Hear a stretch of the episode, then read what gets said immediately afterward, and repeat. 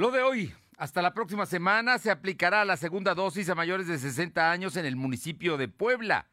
Ah, hubo un retraso en la entrega de Sinovac, reconoce la Secretaría de Salud. Ventas por más de 1.300 millones de pesos espera el comercio poblano por el 10 de mayo y casi en el límite de tiempo, la autoridad electoral validará esta noche el registro de los candidatos a presidentes municipales y diputados locales que empiezan mañana aquí, en el estado de Puebla. La temperatura ambiente en la zona metropolitana de la capital poblana es de 23 grados. Lo de hoy te conecta. Hay bloqueos en el puente internacional. Está pidiendo el apoyo de la policía. Noticias, salud, tecnología, entrevistas, debate, reportajes, tendencias, la mejor información. Lo de hoy, Lo de hoy radio con Fernando Alberto Crisanto.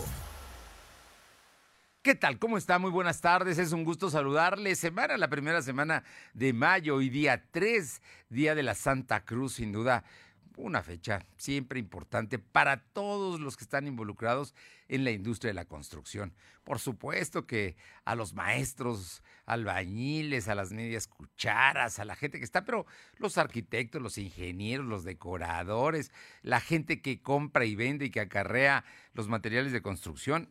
Es 3 de mayo, Día de la Santa Cruz de este 2021 y a todos, a todos un fuerte abrazo. Es más, estamos escuchando por aquí muy cerca, seguramente hay una obra, estamos escuchando los cuetones, que es parte, parte también de la celebración donde dan enchiladas, a lo mejor enchiladas de chile costeño, alguna cerveza, en fin, hoy salen más temprano, hay comida y es sin duda una, una celebración muy especial, la de todos los días 3 de mayo, Día de la Santa Cruz. Y bueno, es un día de mucha información, estamos arrancando el día de hoy eh, después de que el viernes desaforaron al, por la tarde al gobernador de Tamaulipas, el presidente de la República dijo hoy que ese es un asunto que lo tendrá que resolver la Corte, es, lo que dijo el presidente. Y luego, el fin de semana, dieron a conocer que un secretario de un juzgado, eh, obviamente haciendo funciones de juez, eh, había ordenado la liberación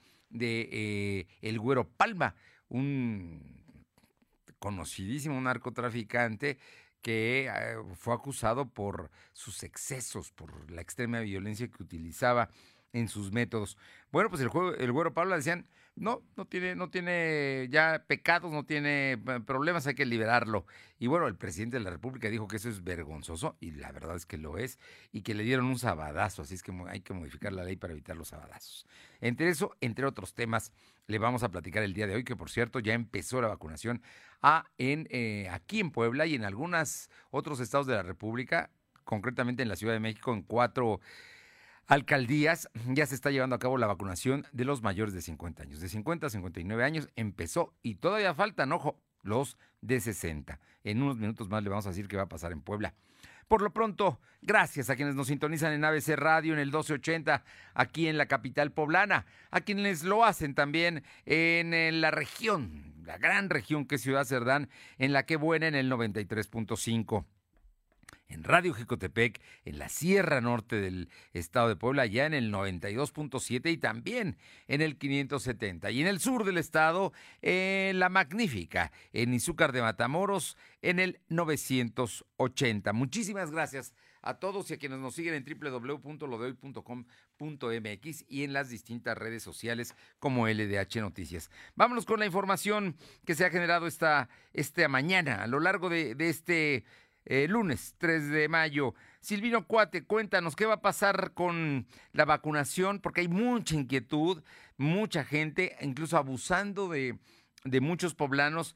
Se corrió un falso, fake le llaman, em, eh, mensaje en redes donde se daba y se decía que eh, iba a empezar hoy la vacunación para los mayores de 60 años, especialmente los que habían ido a Ciudad Universitaria, ¿te acuerdas? A los que les aplicaron allá en CEU, bueno, pues eh, resulta que es totalmente falso. No hay nada de vacunaciones en Puebla, por lo menos no hoy, y todo parece indicar que esta semana tampoco. ¿Qué va a pasar, Silvino? Muy buenas tardes.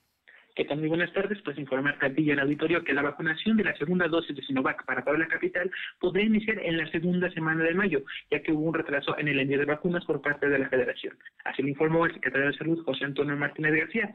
El funcionario estatal comentó que ese miércoles se tendrá una reunión con la Federación para conocer cuándo enviarán vacunas para el municipio de Puebla, ya que podrían llegar esta o la próxima semana. Comentó que la vacuna de la aplicación eh, es entre la ventana de vacunación para las personas de Puebla Capital es entre 28 y 45 días.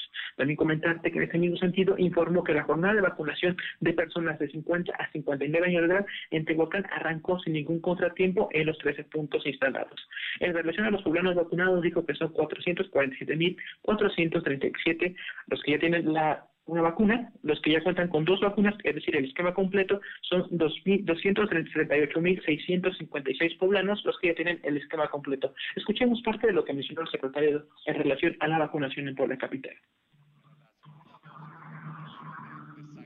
La como sabemos, hay un retraso en la entrega a nivel eh, federal sobre este laboratorio y eh, el comunicado que da la federación, que fue lo que, lo que el día eh, viernes inmediato anterior expusimos, es que se puede prolongar este intervalo. Nosotros no tenemos eh, justo cuánto es la ventana.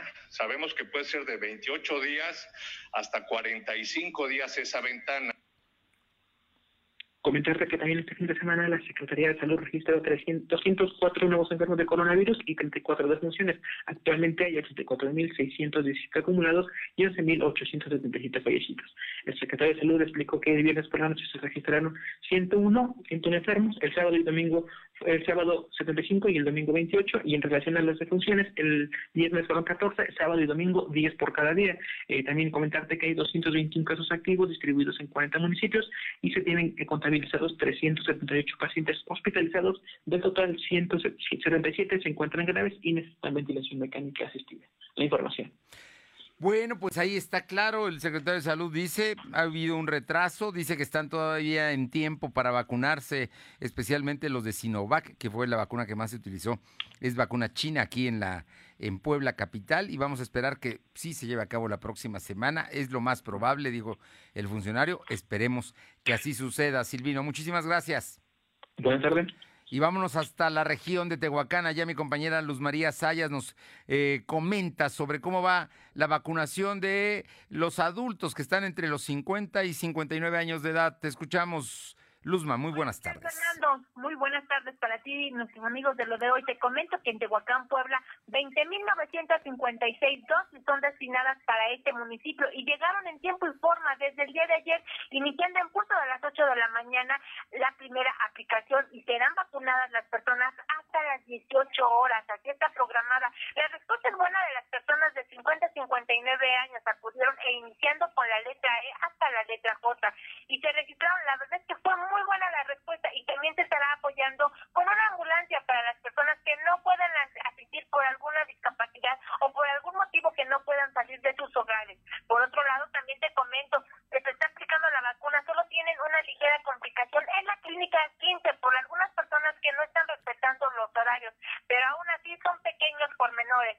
Pues platicamos con Gloria, ella es una ciudadana que trabaja en una papelería y le preocupa que no le den permiso en su trabajo, ya que la hora de salida es a las 8 de la noche. Sin embargo, dice que apoyará de su horario de comida para llegar y ojalá le, le, tomen en cuenta que se fue registrada y el horario en que le dieron, ella está calculando asistir a su vacuna. Por otro lado, la llegada del, del biólogo, está del biológico, perdón, está muy contenta porque la llegada del biológico a Tehuacán, ya que este municipio fue uno donde hubo muchos decesos y contagios de COVID-19 en este año de pandemia. Ella fue víctima de este COVID, lamentablemente perdió a su esposo y a su hijo. Parte de las actividades que están llevando aquí en Tehuacán, Puebla, Fernando. Oye, me llama la atención esto de la empleada de una papelería que no la dejan salir pues podría llegar un poquito más tarde, ¿no? Si va a las 8 de la mañana, podría salir un poco más temprano para que pudiera ir a vacunarse. Pero mira, la gente quiere vacunarse, eso es lo importante y aunque sea a la hora de la comida va a tratar de, ir, esperemos que le den atención. No hay largas colas, ¿verdad? Eh, no, fíjate que no, Fernando, están, están respetando mucho, mucho, mucho hay que ver que están respetando los tiempos y está llegando la gente en tiempo y forma. Toda una pequeña complicación en la clínica 15 porque de algunas personas querían pasar primero, ya sabes, siempre pasa esto, pero ahorita ya están respetando los tiempos, la sana distancia y bueno, Gloria aún así va a aprovechar ya sea su horario de comida o va a recorrer sus horas, aunque no le den la hora de comida, pero va a llegar temprano a que le aplique su vacuna, Fernando. Muy bien, eso, eso está bien. Entonces, afortunadamente todo se está llevando a cabo en calma y la vacuna en Tehuacán para mayores de 50 años es lunes, martes y miércoles. Muchísimas gracias. Buenas tardes. Vámonos con mi compañera Alma Méndez. Son las 2 de la tarde con 11 minutos, 2.11. Y Alma, la Cámara de Comercio está preparada para aumentar sus ventas por el 10 de mayo de este lunes en 8, será el Día de las Madres. Así es que hay toda una semana para, para llegar a la fiesta y seguramente, seguramente un presente por, puede no ser muy caro, pero estoy seguro que algo va a recibir mamá. Te escuchamos, Alma. Gracias, Fernando. Muy buenas tardes a ti y a todo el auditorio de los Pues como bien comentas, la Cámara de Comercio, Servicios y Turismo Canaco en Puebla espera que para los festejos del 10 de mayo una derrama económica superior a los 1.300 millones de pesos, cifra que representa casi el 70% de las ventas registradas en 2019, que fueron por 1.900 millones de pesos. La reducción de las medidas de restricción en las actividades económicas de la entidad eh, permitirán un incremento de ventas en los sectores comercio y servicios reflejando un aumento hasta del 30% en comparación con las últimas cuatro semanas previas a este 10 de mayo. Pero escuchemos parte de lo que nos comenta Marco Antonio Prosperi al respecto. Espera un incremento en la actividad comercial de la entidad, proyectado una derrama económica superior a los 1.300 millones de pesos, cifra que representa casi el 70% de las ventas registradas en 2019 que fueron por 1.900 millones de pesos.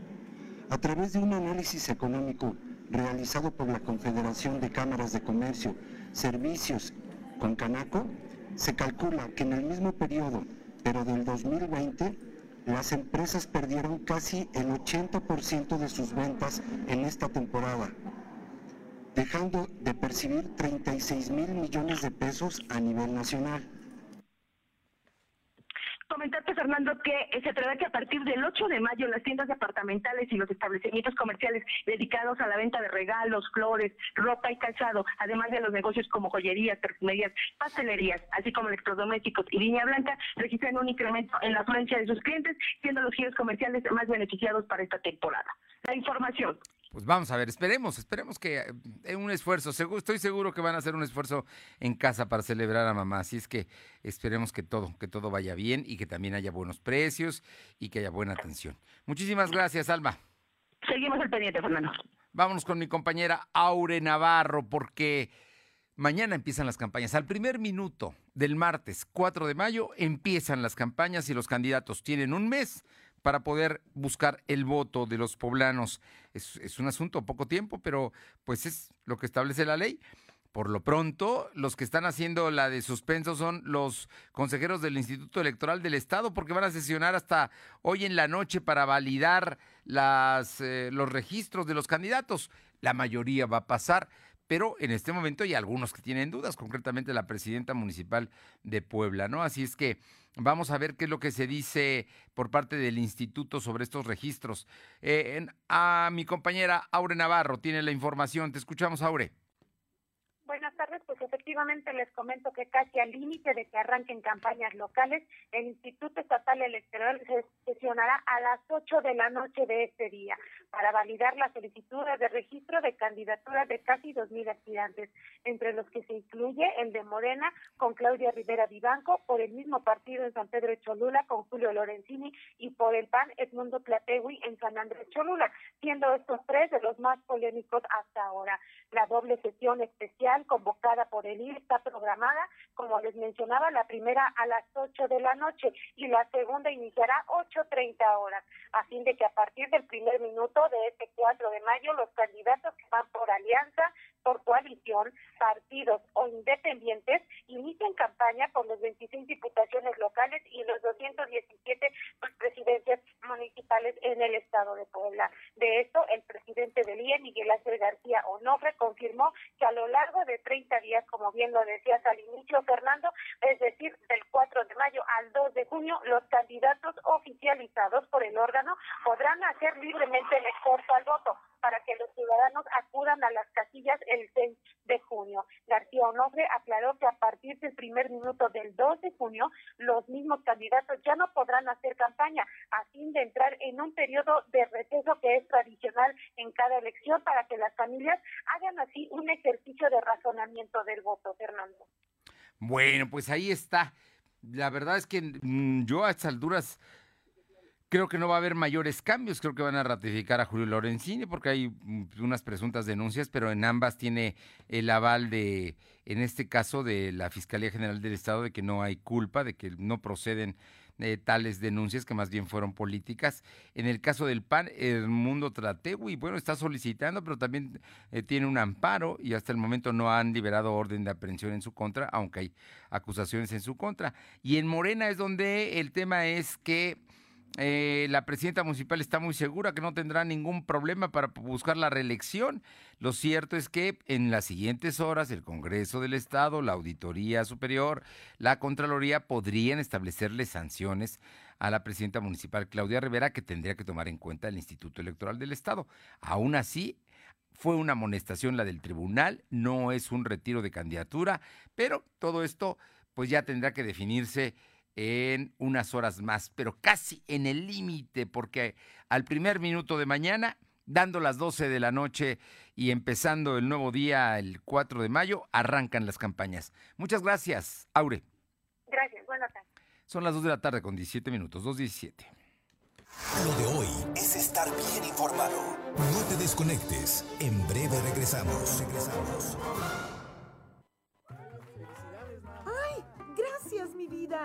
Otra tostadora para la colección. Mamá siempre amará tus regalos, pero este año sorpréndela en grande con un Zoom. El celular ideal para que estés cerca de sus seres queridos. De tal mamá, tal cariño.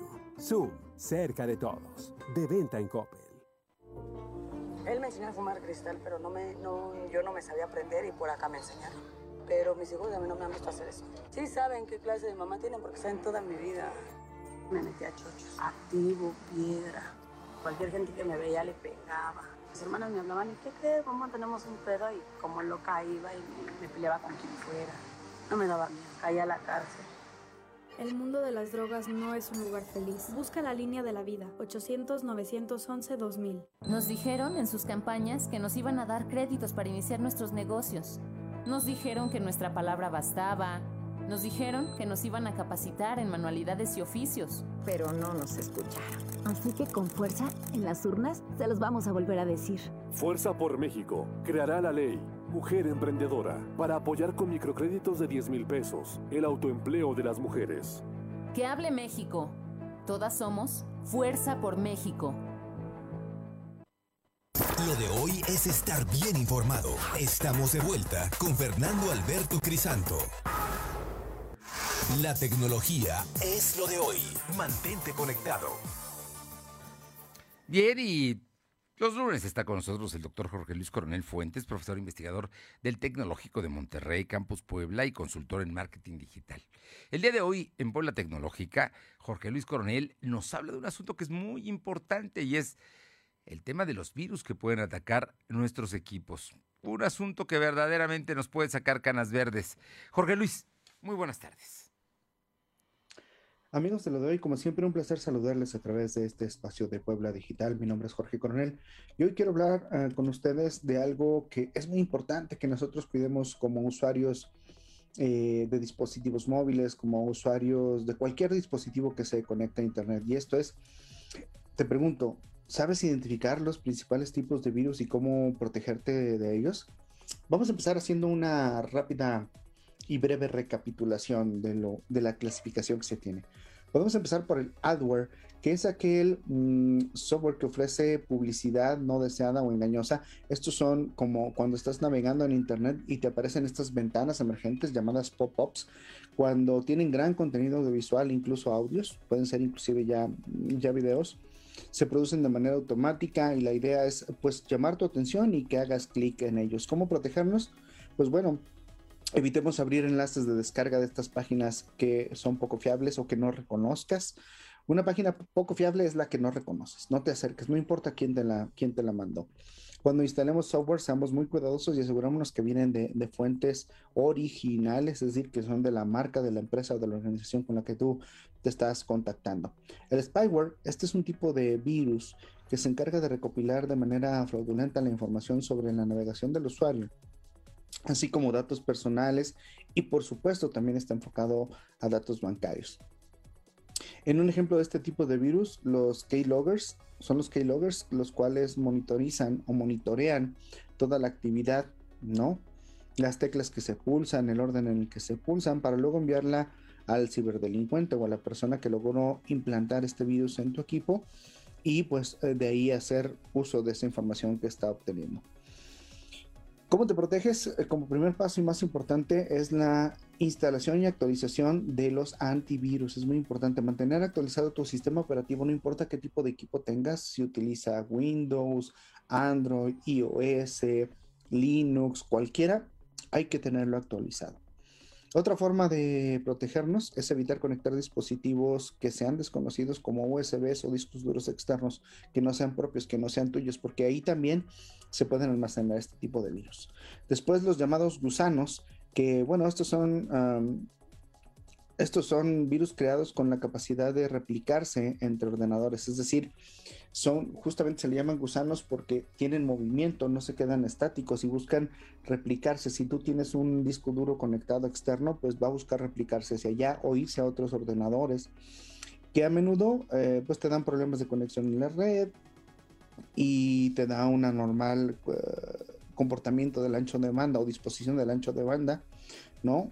Que es este gusano pues es conocido como, como un malware. Ahí los ciberdelincuentes utilizan nombres llamativos, enlaces para que descargues este, este virus, pero hay que caer, así que la recomendación es no descargues ni le des clic a ligas, archivos o vínculos que no reconozcas. No importa quién te lo haya mandado. Si tú no reconoces la fuente, por favor no le demos clics. Y además eh, hay que desactivar la función de auto ejecutar cuando te conectes a discos externos en tu equipo. Hay que desactivar la, esta, esta opción. Los troyanos es un tipo de virus que se presenta como un software legítimo, pero que al ejecutarlo le permite al atacante tomar el control del dispositivo infectado, es decir, de tu equipo donde lo descargas, y como consecuencia, pues la información personal se encontrará en riesgo permanente porque no la, no la van a robar en ese momento, pero pueden tener acceso a tu equipo. Prácticamente lo que está haciendo es obtener acceso a tu equipo o al dispositivo donde descargaste esa información, este archivo quiero decir, para que en el momento que quieran se puedan conectar y puedan estarlo inclusive manejando de, de manera remota. Es, muy, es, es, algo muy, muy delicado. Eh, ¿Cómo nos protegemos? Pues además de lo que ya hemos mencionado, como actualizar el sistema operativo, utilizar antivirus, no conectar USBs que, que, no conectamos o que estén revisados. Debemos tener mucho cuidado cuando navegamos por Internet, esa es una parte muy importante, y ser muy cuidadosos con lo que instalamos, porque inclusive en, en tiendas oficiales como, como Google Play se pueden presentar aplicaciones o apps o, o software apócrifo que, que, o en los sitios web que te dicen descárgalo de aquí, te lo regalamos. Cuidado, ese tipo de efectos luego pueden tener tener malas consecuencias. Un ransomware, que a final de cuentas es un software maligno, un malware, que toma por completo control del dispositivo, lo bloquea, lo cifra, eh, encapsula la información y el objetivo es que una vez que está encapsulada esta información y tú no puedes acceder, pues te piden dinero a cambio de pues liberar este, este equipo, la información que está en este equipo que fue infectado. Es muy, es muy importante que tengamos cuidado con este tipo de software. Los botnets es otro elemento muy importante y eh, los botnets son dispositivos, son redes de dispositivos infectados que los ciberdelincuentes utilizan para lanzar ataques, como el envío masivo de correos. Es decir, tienen acceso, van recopilando acceso a varios dispositivos de diferentes cuentas de correo y entonces van haciendo que estos correos se conecten a un mismo sitio web o lancen correos electrónicos masivamente o, muchas veces a una sola dirección, lo cual saturan y bloquean y por lo tanto, pues, como vulgarmente decimos, tumban la plataforma con la que están interactuando. Eh, la idea eh, con la que utilizan estos ataques, eh, pues es el, robo de credenciales. Credenciales significa estos elementos con los que te identificas y una vez que el dispositivo está infectado, pues será parte mm, de un ejército de dispositivos que ejecutarán la acción de que preestablezca el, el, ciberdelincuente. También hay apps maliciosas, lo mencioné hace un momento. Cuando instalamos una app, primero eh, estas apps nos piden conceder cierto tipo de permisos, como que le des acceso a tu cámara, a tu micrófono, y a veces estos permisos no tienen relación con la funcionalidad, es decir, con lo que va a hacer la app. Y cuando tú le das eh, acceso a todos, esta, a todos estos permisos o concedes estos permisos, pues es como toman un poco el control del dispositivo y accesan a la información. Cuando descargamos una poco confiable, eh, puede acabar por infectar nuestro dispositivo insertándonos eh, elementos que no deseamos o tomando en control para poder robar la información y grabar eh, videos y eh, audios, inclusive tomar las credenciales para después utilizarlas, Y ahora ya conoces los principales métodos de ataque, los principales virus con los cuales pues actualmente puede ser atacado tu equipo. Hasta aquí lo que tenemos en, en la cápsula de Puebla Digital para hoy. pásalo muy bien, mi nombre es Jorge Coronel y espero verlos pronto. Por cierto, esta es una cápsula desarrollada gracias a la información difundida por la Oficina de Seguridad del Internauta. Muy bien, muchísimas gracias Jorge Luis Coronel, como siempre importante, importante tu, tu aportación esta tarde. Vámonos con mi compañero Silvino Cuate porque ya, ya está definido todo el protocolo que se va a seguir en las escuelas poblanas para el regreso semipresencial a partir de agosto próximo. Está usted hablando de jardines de niños, primarias, secundarias, de niveles básico y, y preescolar, según entiendo, y secundarias. Te escuchamos, Silvino, ¿cómo estás? Buenas tardes nuevamente.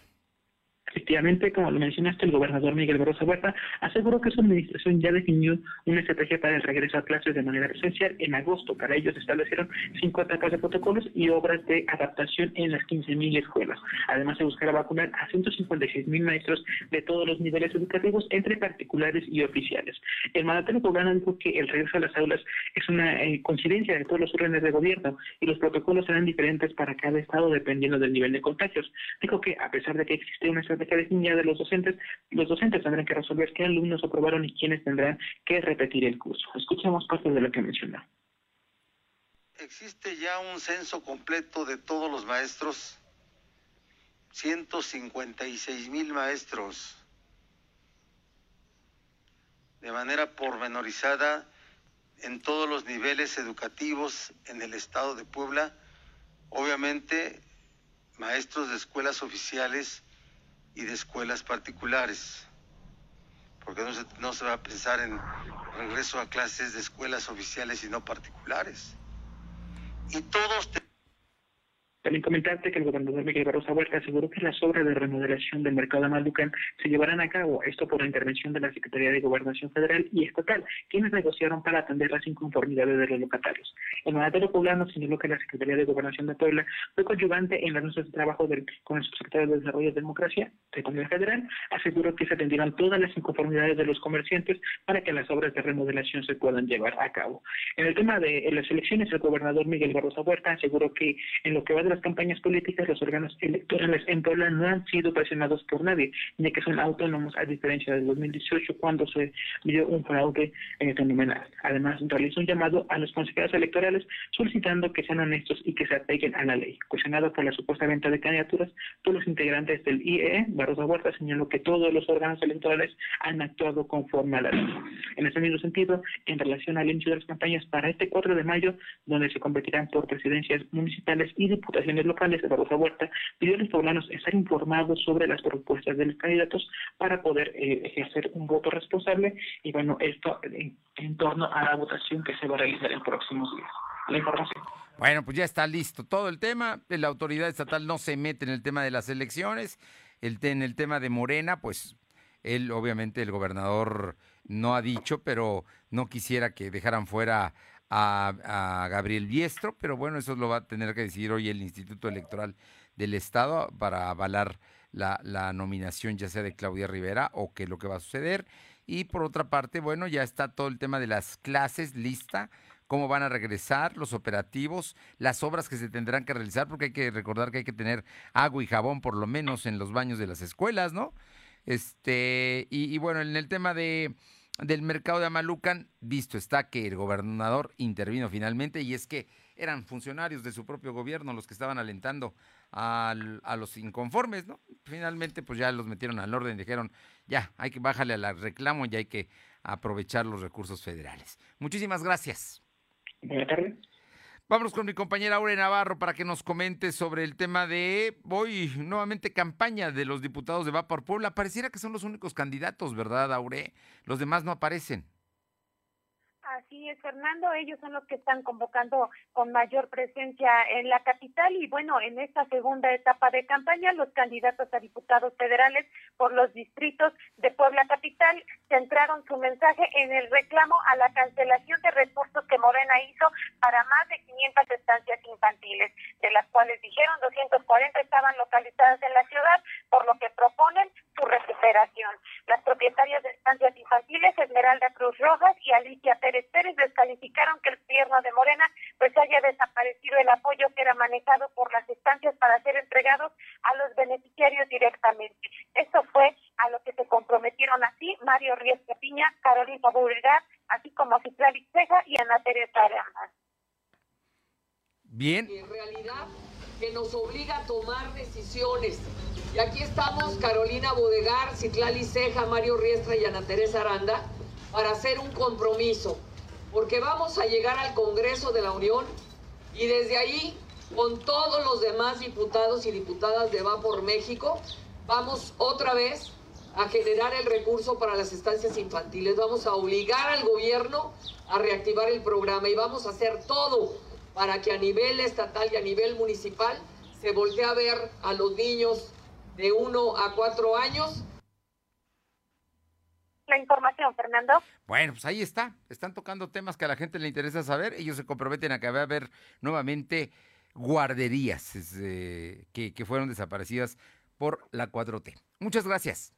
Gracias. Son las 2 de la tarde con 31 minutos, 2.31. Lo de hoy es estar bien informado. No te desconectes. En breve regresamos. Regresamos. ¡Ay! Gracias, mi vida.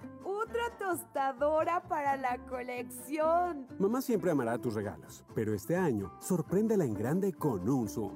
El celular ideal para que estés cerca de sus seres queridos. De tal mamá, tal cariño.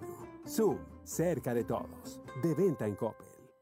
Duele todo lo que estamos viviendo. Duele hasta el alma. Pero si algo tenemos las y los mexicanos, es que siempre nos unimos y salimos adelante. Así que no importa si odias la política, lo que realmente importa es sanar a México. Sanar los trabajos perdidos, la inseguridad, los centros de salud. En RSP queremos sanarte a ti. RSP, sanar a México. Visita redes sociales progresistas.org. Lo de hoy es para ti. Conéctate a www.lodehoy.com.mx y suscríbete para recibir la mejor información en tu email. Habla Mario Delgado. Tú fuiste protagonista de la victoria del pueblo de México que inició la cuarta transformación. Ahora el dinero público se destina para la pensión de los adultos mayores, para las becas de los niños, las niñas, los jóvenes y para vacunar a todos y a todas. Los de la mafia de la corrupción quieren regresar para cancelar estos apoyos y volverse a robar el presupuesto como siempre lo hicieron.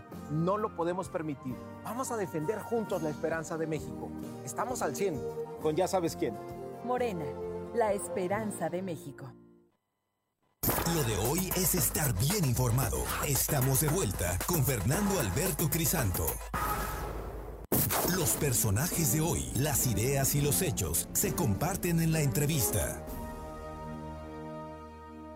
Bien, y estamos a unas horas, un poco más de nueve horas de que empiecen las campañas. Unas campañas especiales porque no las habíamos visto así, locales, para eh, redefinir a 217 ayuntamientos, presidentes municipales, cínicos, regidores, y también un nuevo Congreso local con 26 diputados de mayoría y 15 de representación proporcional.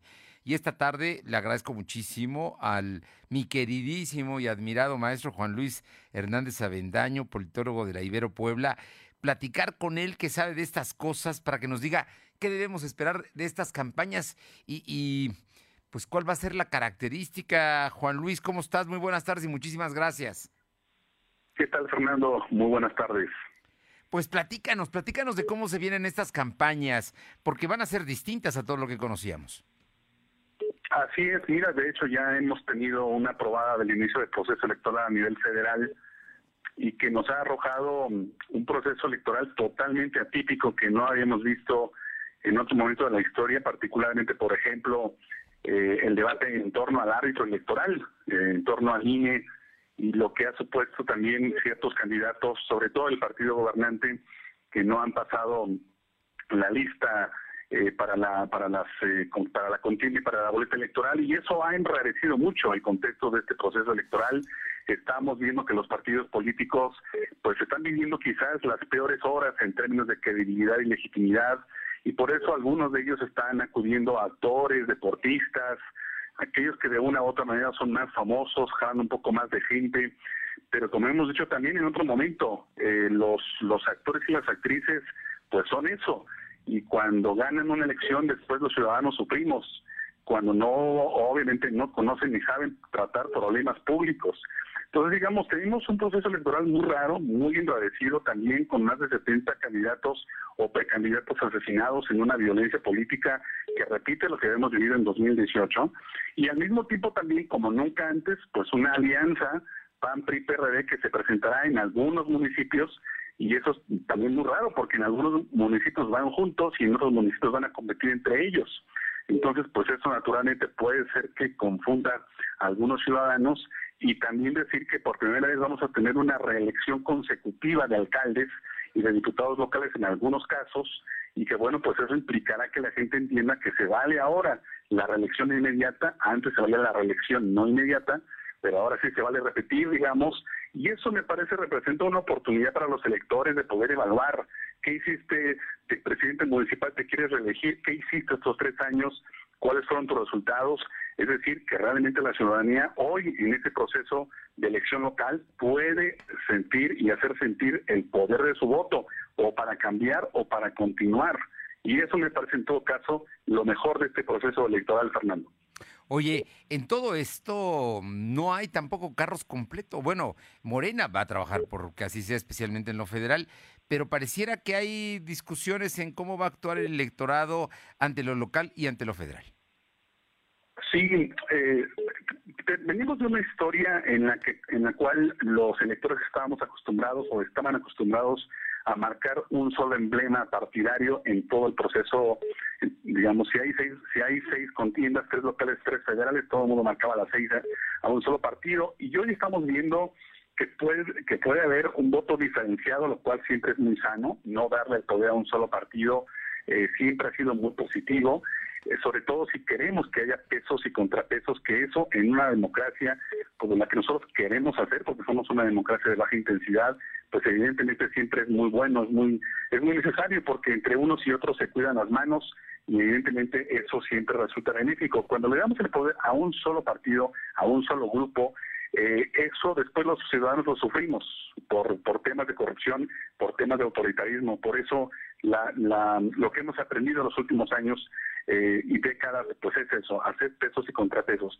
Y al mismo tiempo también lo que vamos, lo que estamos viendo también son muchas contiendas internas en los partidos políticos muy belicosas, es decir, Morena, el PAN sobre todo, están teniendo procesos de selección de candidatos muy hostiles entre ellos mismos, así que también los partidos políticos llegan partidos, valga la expresión, al proceso electoral y bueno, pues eso definitivamente nos está arrojando condiciones en las cuales los partidos que lleguen con menor unidad partidaria, con menor unidad programática, son los que van a sufrir en este proceso electoral, Fernando. Oye, en el, hay un caso que me parece muy, muy importante que lo acabas de decir, de cómo van a llegar los, los candidatos y los partidos, especialmente en las grandes coaliciones, ¿no? Juntos hacemos historia y va por México. Digamos que son las que están en este momento en la disputa. ¿Habrá diferencia? ¿Habrá, ¿Se notará? Eh, ¿La gente entenderá que lo, lo importante que es su voto en esta ocasión como quizá en el pasado podría minimizarla o ah, no voy a votar, pero pareciera que hoy sí es muy importante hacer definiciones. Sí, es una buena pregunta, eh, Fernando, porque yo tengo la valoración de que para los partidos y para los gobiernos locales y federales estas elecciones son estratégicas, sin duda, porque además todo proceso electoral es estratégico en la medida en que le permite a los partidos o conservar poder o arrebatar poder. En el caso de los ciudadanos tengo mis dudas si los ciudadanos y los electores están viendo estas elecciones como estratégicas, es decir, que tengan la percepción de que se está jugando algo absolutamente relevante, sea que quieran verdaderamente salir a las urnas para sostener al, actual partido gobernante, sobre todo que tenga mayoría en el Congreso, o no, o más bien fundamental salir para quitárselo, eh, o bien salir a, las urnas para conservar eh, el partido que está gobernando en mi municipio, o no, o más bien cambiarlo. Mi percepción es que todavía no llegamos a ese punto en el cual los ciudadanos puedan percibir que estas elecciones son estratégicas para nosotros, los electores, los ciudadanos. Y si a eso le agregamos, Fernando, el problema de que todavía estamos, aunque está, está naturalmente gradualmente eh, el proceso de vacunación, pero todavía tenemos efectos muy importantes de la pandemia, muchas familias con destrucción de empleos, con eh, familiares enfermos, con duelos personales. Tengo la impresión que no necesariamente un sector importante se sienta particularmente llamado a las urnas. Es un contexto muy difícil para ir a votar y aún así me parece que es fundamental siempre que el elector sea presente, porque vuelvo a insistir, nuestro voto ha comenzado a mandar mensajes a los partidos. Si lo haces mal, te quito el poder, preguntémosle al PAN y al PRI a nivel federal en 2018, y por supuesto que castigarlos, alejándolos del poder, es el mejor mensaje que tenemos para cuando no hacen bien las cosas. Así que ese es un mensaje importante. Ojalá haya fuertes incentivos. Sin embargo, el contexto para ir a votar no está fácil porque aún vivimos los sectores de la pandemia, el shock pandémico, como decimos también en el ámbito analítico, Fernando. Oye, yo por último te pregunto al maestro Juan Luis Hernández Avendaño, politólogo de la Ibero Puebla, te pregunto, los candidatos también tienen un enorme reto, porque déjame decirte que ya hay candidatos a diputados federales con los que he platicado y tienen, llegan a las comunidades y la gente los quiere saludar, los quiere abrazar, les quiere las señoras dar de besos y decirles, pues de algo nos vamos a morir. Y ellos no saben qué hacer. Eh, vamos, son circunstancias que se están dando precisamente por el show de pandémico, por, por todo eso que nos, nos estábamos comentando. Y, me parece que también va a ser un reto para ellos ir por el voto. Es un reto sobre todo porque mm, ojalá, ojalá este mes tengamos narrativas de verdad sanas, es decir, ¿qué propones? No eh, lo que hemos vivido, lo que los asesores de los partidos dicen, eh, guerras sucias, guerras de lodo, eh, desacreditar al contrario, todo lo que significa incluso narrativas de odio. Creo que eso, ese, mm, esa corriente hegemónica de hacer política y de hacer elecciones también le ha dejado mucho daño a las propias maneras de conseguir lo que es la política y lo que es construir tejido social. Creo que hoy los candidatos están invitados y retados a recuperar prestigio, es decir, que la política recupere prestigio. La política es para generar el bien común, el bien público. Y creo que en esa medida necesitamos que también los candidatos manden los mensajes adecuados, sobre todo en redes sociales, propuestas, cuáles son a su juicio los principales problemas y cuáles son a su juicio las principales ideas para solucionarlos. Creo que si las narrativas van por ahí, ojalá eso implicaría un acercamiento mayor entre candidatos, partidos y ciudadanos, que es lo que necesitamos. Hay mucha gente cansada, mucha gente harta, mucha gente que dice todos los partidos son iguales. Ojalá nos demuestren que hay propuestas y que hay ganas verdaderamente de resolver los principales problemas públicos de Puebla y de los municipios. Pues maestro Juan Luis Hernández Avendaño, politólogo de la Universidad Iberoamericana Puebla, como siempre me da muchísimo gusto platicar, escucharte y pues estaremos pendientes ¿no? en otra próxima ocasión para poder platicar de cómo van estas campañas que arrancan en unas cuantas horas. Con mucho gusto, a tus órdenes. Te mando un fuerte abrazo, gracias, buenas tardes. Son las 2 de la tarde con 43 minutos, 2 con 43. Vamos con mi compañera Aure Navarro que tiene información. Te escuchamos, Aure. Les comento que durante la tarde, noche y madrugada de este fin de semana, familias recibieron llamadas a nombre de la candidata a la reelección de Puebla Capital, Claudia Rivera Vivanco, con mensajes que decían, soy tu presidenta municipal, Claudia Rivera. Esto empezó a generar, Fernando Auditorio, rechazo hacia las prácticas o aparentes prácticas de la morenita, ya que las llamadas fueron recibidas por dos números distintos, uno con terminación 00 y el segundo con terminación 45, uno con voz de un varón y el segundo con el tono grabado de la propia Rivera Vivanco. De esto, el presidente del IE, Miguel Ángel García Onofre, confirmó que la inconformidad puede ser presentada ante el Tribunal Electoral para que en este caso pues sea analizado y de comprobar un delito electoral, pues implicaría pues así poner una sanción. En tanto, Magali Herrera, coordinadora de comunicación estatal y nacional de la coalición Juntos Haremos Historia en así como integrantes del equipo político de Claudia Rivera Vivanco, confirmaron que se interpondrá una denuncia ante las autoridades electorales al asegurar que esto se trata de una campaña negra en contra del edil con licencia y que buscan desestabilizarla precisamente a unas horas campaña este 4 de mayo, Fernando. Pues mira, el, asunto es que, por supuesto, Claudia Rivera no es una persona que, que, la que pueda cometer errores de adelantar campaña cuando no tiene todavía formalizado el registro, aunque su partido la respalda totalmente y seguramente va a ser la candidata, pero no lo va a hacer fuera de los tiempos porque sabe que eso es violentar la ley y obligaría a quitarle el registro. Entonces, la verdad es que es campaña negra, campaña sucia, porque imagínate a quien le hablan a las 3 de la mañana para decirle vota por alguien, pues obviamente lo menos que va a hacer es votar por esa persona, ¿no? Entonces, el asunto tiene que ver más con eso y con ganas, y yo creo que la autoridad electoral tendrá que investigar a, qué call center eh, contrataron para hacer esta campaña, ¿no? Así es, Fernando. Incluso, bueno, recordemos que esta sería la segunda ocasión en que Claudia Rivera Vivanco pues, sería sujeta de esas críticas. Recordemos que la vez anterior pues, fue por enviar aparentes mensajes de texto a través de WhatsApp y en esta ocasión pues se le está generando esta campaña de audio por llamadas a las personas y pues en este caso ya a minutos de iniciar su proceso de campaña, Fernando. No, hombre, de que se llevan rudo los morenistas, se llevan rudo. Gracias. Gracias. Vámonos con mi compañera Alma Méndez, que tiene información. Te escuchamos, Alma. Bueno, a ver si ya. Bueno, bueno. Estamos al aire, Alma. Gracias, Fernando. Pues comentarte que una pareja de adultos mayores de bajos recursos de la Junta Auxiliar de San Aparicio denunciaron que la Secretaría de Desarrollo Urbano Municipal tiene una barra el día viernes 30 de abril por la noche por no contar con los permisos, por lo que piden la intervención de la autoridad estatal para poder contar con ayuda y construir su casa. En entrevista para lo de hoy acusaron que dicha dependencia les dejó una notificación por no contar supuestamente con los permisos, pero llama la atención de los vecinos que desde hace mucho tiempo se ha pedido la intervención de, este, de esta dependencia en temas de bacheo así como del alumbrado público, y hace caso omiso, pero para clausurar obras y cobrar multas, la Secretaría sí trabaja. La pareja contó que el viernes por la noche se encontraba a punto de dormir cuando escucharon un fuerte golpe cerca de su casa, lo que les llamó la atención. De pronto se percataron que la barda ya se encontraba en el suelo, lo que les dio mucho coraje, pues ya es la segunda vez que le tiran la construcción. La información, Fernando. Bueno, el gobierno municipal, ¿qué secretaría es? La Secretaría de Desarrollo Urbano Municipal. Wow, qué terrible, ¿no? Que te vayan, que te tiren una barda en la noche. Si lo iban a hacer, lo pudieron haber hecho a lo largo del día y no en la madrugada, ¿no? Qué, qué cosa, actúan como ampones estos de la Secretaría de Desarrollo Urbano.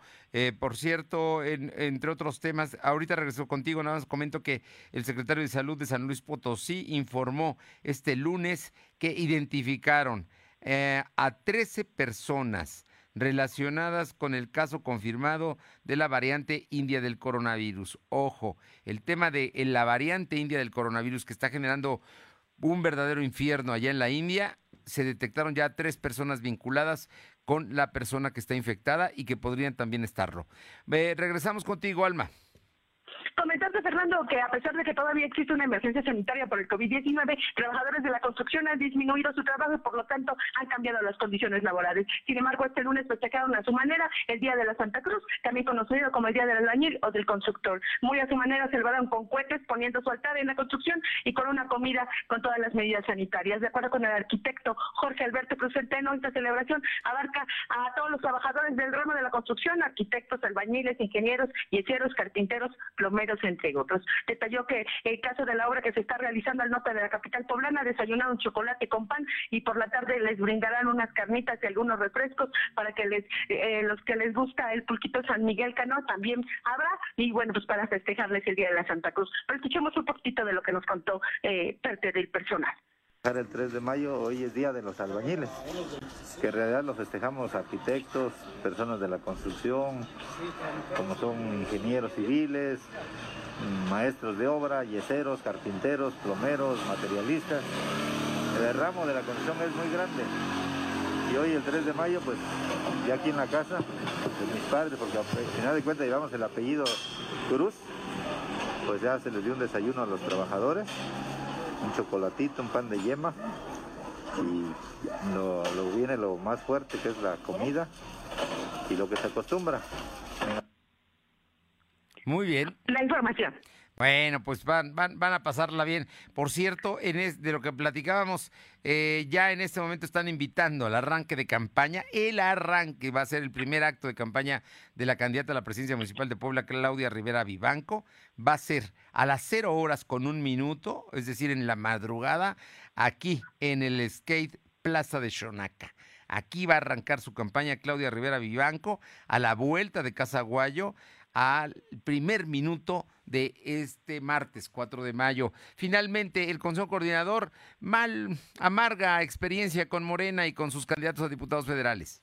Así es, Fernando, como comentas, el Consejo Coordinador Empresarial anunció que por segunda ocasión candidatos a diputados federales por Morena cancelaron la reunión con líderes de estas cámaras, acusaron la falta de compromiso real y ético de los aspirantes a una curul para el Congreso de la Unión. El presidente José Ignacio Larcón Rodríguez Pacheco contó que en la mañana de este lunes la encargada de medios del Comité Estatal de ese partido les informó que por razones eh, que no supo explicar, la reunión se cancelaba, pues al parecer eran instrucciones del CEN de Morena, lo que calificó como lamentable debido a que hay una falta de compromiso y bueno, pues estos aspirantes eh, les falta la ciudadanía. El presidente eh, defendió que el ejercicio que hacen todas las cámaras con los aspirantes es proponer y trabajar de manera conjunta por el bien común de Puebla y aseguró que es alarmante la postura de los aspirantes, dado que dicho ejercicio que se realizó en igual oportunidades para todos los partidos. Pero escuchemos parte de lo que nos comentó el presidente Ignacio Alarcón Rodríguez Pacheco que por razones que no, se, que no supo explicar ella, este encuentro se cancelaba y manifiesto que al parecer eran instrucciones del CEN de Morena.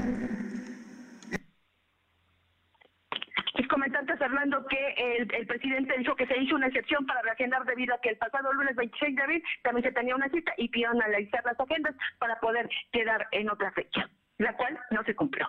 La información, Fernando pues platicar no contamina, ¿no? La verdad es que no contagia. Pues, platicar, discutir ideas, estar de acuerdo o no con el Consejo Coordinador Empresarial, escuchar a los empresarios, saber en qué los pueden apoyar, saber en qué no lo van a hacer, pero por lo visto no tienen ganas de platicar los candidatos a diputados federales de Morena. Gracias.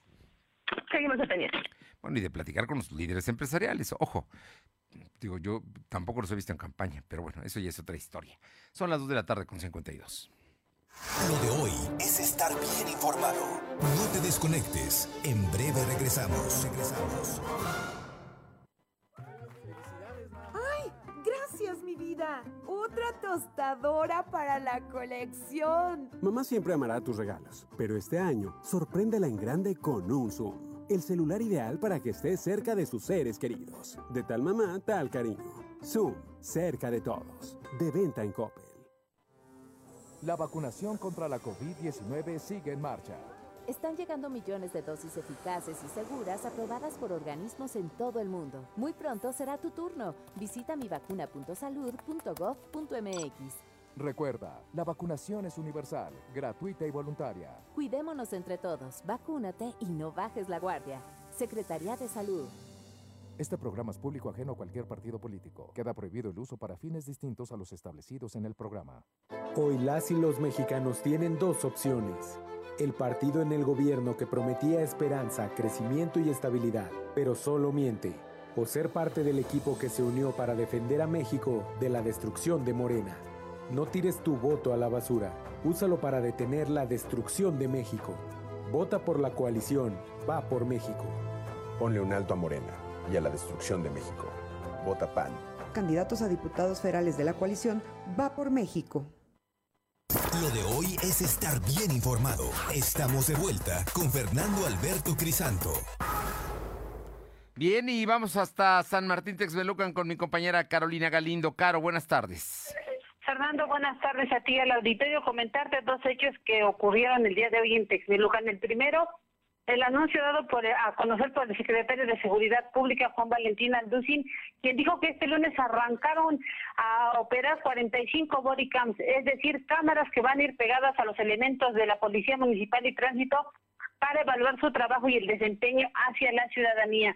Esta es la primera etapa que arrancó luego de las denuncias que se han registrado en contra de los elementos de estas dos corporaciones y también lo dado a conocer por integrantes del Movimiento de Regeneración Nacional que respaldaron la candidatura de María Norma Layón Arún, quien busca la quien busca la reelección para la presidencia municipal. Esto ocurrió el día de hoy. Bueno, pues ahí están las cosas como se están dando. Bueno, el asunto es importante esto de la seguridad pública, ¿no? Para evitar que los elementos precisamente abusen o tengan excesos. Eso es muy, muy importante, especialmente en San Martín Texmelucana. Oye, y el tema de los candidatos, ¿no? Morena ahora sí les da su apoyo a los tres niveles. A los tres, es correcto, Fernando, el candidato de la Diputación Federal local y a la, a la candidatura a la presidencia municipal. Muchísimas gracias. Gracias. Vámonos con Paola Aroche hasta Atlisco. Pao, te escuchamos. ¿Qué tal? Muy buenas tardes y comentarles que en un 50% ha disminuido la que es eh, prácticamente el número de reportes de agresión hacia las mujeres aquí en el municipio de Atlisco. Así lo comentó el director de Seguridad Pública, Jorge Gómez. Escuchemos parte de lo que dijo.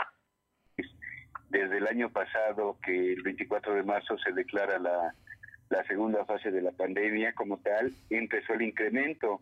Te puedo comentar que los meses de enero, febrero y marzo venían más o menos en una tendencia de 16, 18 reportes al mes. En abril se nos dispara a 29 y de ahí el año pasado, el mes que tuvimos más reportes confirmados de, de violencia familiar fue julio con 54 este, reportes. Esto te está diciendo que pues casi dos reportes diarios, ¿no? En el mes, en el centro de la ciudad de Atlisco y en algunas comunidades es donde, pues desafortunadamente, se han presentado mayor número de agresiones hacia las mujeres, pero sigue siendo eh, más el reporte que hacen los vecinos que las mismas víctimas o algunos familiares son quienes, eh, pues, se han percatado de esta situación y son quienes ellos se acercan a solicitar apoyo para la femina que en ese, bueno, que en ese momento está siendo abusada. Ojalá y esta tendencia continúe a la baja. Oye, y por rápidamente dime, ¿qué pasó? Terrible hallazgo el día de hoy allá en Tianguismanalcos, entiendo. Así es, elementos de la Policía Municipal de Atlisco fueron informados sobre el hallazgo de una persona sin vida en el canal de agua sobre el camino viejo a San Juan Tianguismanalco, Solidaridad en Metepec, por lo que agentes de la Policía Municipal de Atlisco se eh, pues lograron llegar a este lugar se entrevistaron con un lugareño quien dijo eh, que aproximadamente a las 13.15 horas eh, pues eh, habían se habían encontrado con esta persona motivo por el cual llamó al 911 y que pues encontraron a este sujeto ya sin signos vitales y aparentemente tampoco presentaba signos de violencia al lugar de intervención también llegó José Antonio N., quien identificó a Loy Oxiso como su hermano de Javier, de 48 años de edad, mencionado que tenía una discapacidad y que se encontraba desaparecido, pues salió de su domicilio el día domingo y ya no regresó. Hasta el lugar llegaron elementos de la Fiscalía General del Estado, quienes realizaron las diligencias correspondientes. Oye, y hoy en Guaquechula, que tradicionalmente el Día de la Santa Cruz se venera, hoy muy discreto. Así es, pues ya con dos años eh, seguidos por el tema de la pandemia en el municipio de Huaquechula, pues siendo uno de los eventos más importantes después de Todos Santos, se celebra el Día de la Santa Cruz con 34 mayor, mayordomías, pero en esta ocasión pues cada quien lo hizo desde su casa, algunos eh, pues sí podíamos ver que hicieron una pequeña reunión, se escuchaba música, cohetes, pero no como se hacía a lo grande anteriormente, donde pues recorrían prácticamente todos los lugares en donde se encuentra eh, pues alguna cruz. En esta ocasión fue discreto y esperan que para el siguiente año ya lo puedan hacer en grande como hasta hace dos Ojalá. años se venía realizando. Ojalá, ojalá se extrañan las fiestas allá patronales en, en comunidades como Guaquechula. Muy buenas tardes. Buenas tardes. Luz María Sayas, tenemos unos segundos, pero infórmanos este terrible, terrible accidente en la laguna de Achichica. Así es, Fernando, te saludo nuevamente con gusto. Una tragedia familiar. Mueren ahogados padre e hijo en la laguna del Chichica. Un padre y su hijo murieron ahogados la tarde de este domingo en la laguna del Chichica. Las primeras indagatorias señalan que el menor entró a nadar y empezó a ahogarse. Al ver esto, el padre en desesperación intentó rescatarlo, lamentablemente sin éxito, ahogándose los dos en el interior de esta laguna. En lo que va de este 2021, se han reportado otros dos casos más. Lamentable. Y esta es una tragedia, una tragedia familiar en este este municipio. Hasta aquí mi reporte, Fernando. Regreso contigo. Gracias. Y gracias a usted por haber estado con nosotros. Es lunes, arrancamos semana, lunes 3 de mayo, Día de la Santa Cruz. Si va a celebrar, hágalo con cuidado. Vamos a cuidarnos también, porque el tema de la pandemia no cede todavía. Como esperamos que ya las cosas cambien. Por lo pronto, buena semana. Hasta mañana. Gracias. Fernando Alberto Crisanto te presentó Lo de hoy radio. Lo de hoy radio. Te esperamos de lunes a viernes, de 2 a 3 de la tarde por esta frecuencia, en la cobertura más amplia a nivel estatal. Y síguenos en internet www.lodehoy.com.mx y en nuestras redes sociales como arroba LDH Noticias. Lo de hoy Radio.